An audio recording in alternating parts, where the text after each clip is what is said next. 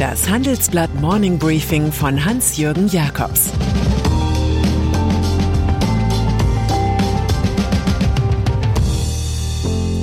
Guten Morgen allerseits.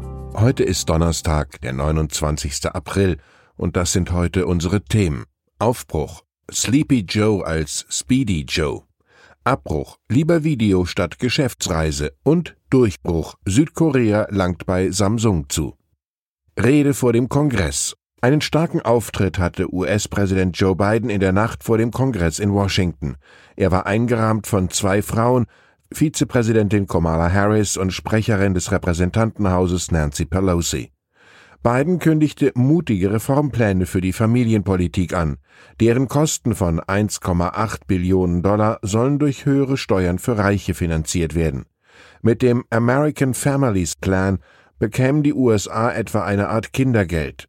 Biden habe sich in den ersten 100 Tagen extrem zurückgenommen, urteilt unsere Korrespondentin Annette Meiritz. Das sei ein krasser Kontrast zu Donald Trump, der vier Jahre lang auf allen Kanälen sendete. Der aktuelle Präsident lasse politische Ziele sprechen. Es geht auch ohne Brüllen, Skandale und Hire and Fire. America First heißt es auch bei Speedy Joe doch sein Kampf gegen Klimawandel und Ungleichheit verbreitet den Charme des Wandels. Hier gilt Mark Twain. Ein Mann mit einer neuen Idee ist ein Narr, so lange, bis die Idee sich durchgesetzt hat.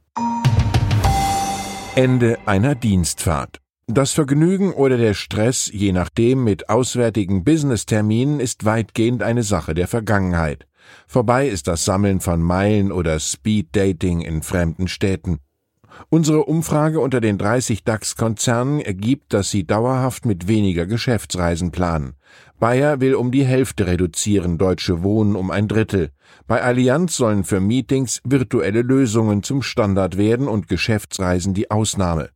Die neue Abstinenz ist gut für die Ökobilanz, womöglich aber schlecht für die Kommunikationskultur. Das findet Arbeitspsychologe Hannes Zacher. Studien zeigen, dass persönliche Treffen mit höherer Kreativität und Teamleistung einhergehen als Online-Meetings. Per Videokonferenzen lassen sich auch Konflikte nur unzureichend lösen. Kartellverfahren gegen Apple. In Brüssel zeichnet sich eine Verschärfung des EU-Kartellverfahrens gegen den US-Giganten Apple ab.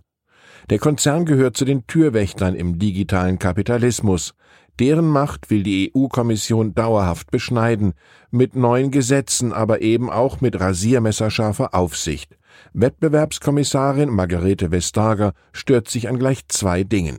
Über den App Store soll Apple Konkurrenten behindern, wie der schwedische Musikstreamingdienst Spotify beklagt. CEO Daniel Eck spricht von einer Apple-Steuer, weil er den Amerikanern für Verkäufe im App Store bis zu 30 Prozent Provision zahlen muss. Der Manager ist aktuell übrigens auch im Scheinwerferlicht, weil er dem US-Clan Kranke deren Fußballclub Arsenal London abkaufen will. Ein zweites Verfahren dreht sich um den Bezahldienst Apple Pay. Hier moniert die EU-Kommission, dass der Konzern beim iPhone kontaktloses Bezahlen nur für Apple Pay ermöglicht, nicht aber für andere Angebote. Das ist bei Google oder Samsung kein Problem. Zumindest im Spotify-Fall dürfte Brüssel nun die Beschwerdepunkte nennen. Die nächste Stufe sind Kartellbußen und Auflagen. Europa wehrt sich gegen die neuen Hegemone, die dessen ungeachtet immer besser verdienen. Das Publikum hält 5G-fähige iPhones offenbar für ein Pflichtgerät. Manöver bei Verizon. Im digitalen Milliardenspiel fällt ein neues Manöver des US-Telekommunikationsriesen Verizon auf. Einst schwärmte man noch von der Verbindung von Inhalten und Vertrieb wie von der Apollo 11 Mondfahrt.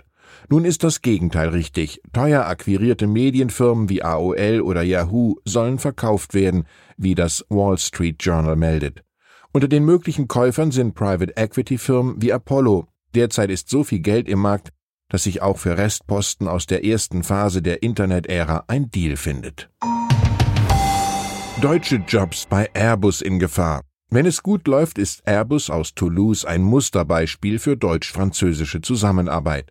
Derzeit aber läuft es nicht gut. Die französische Tochter Stelia und Premium Aerotech, kurz PAG, in Deutschland sollen wieder in den Konzern integriert werden. Bei PAG aber wird ein Teil künftig nicht mehr zu Airbus gehören.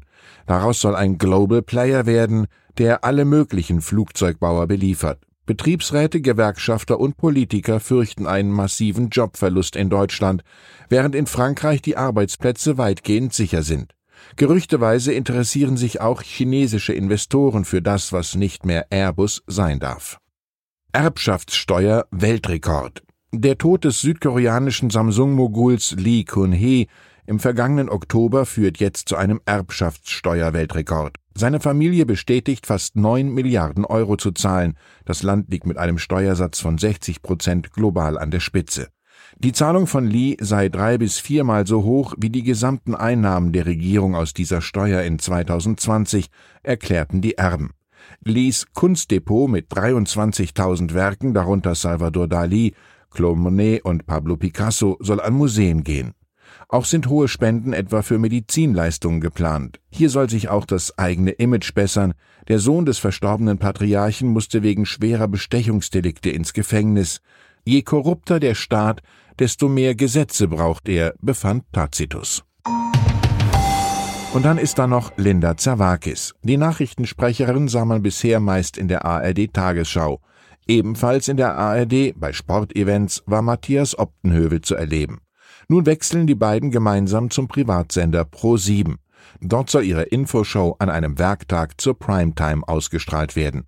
Beim Münchner Sender erinnert man sich daran, dass Fernsehen in Netflix-Zeiten wohl kaum eine Wiederaufbereitungsanlage für Filmkonserven sein kann, sondern mit Journalismus zu tun haben könnte. Zerwakis bekannte, eine Viertelstunde zu können und beweisen zu müssen, ein Dreiviertelstunden dranhängen zu können.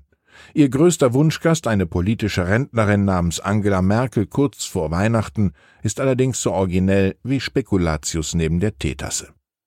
Ich wünsche Ihnen einen humorvollen Tag. Es grüßt Sie herzlich Ihr Hans-Jürgen Jakobs. Das war das Handelsblatt Morning Briefing von Hans-Jürgen Jakobs, gesprochen von Peter Hofmann.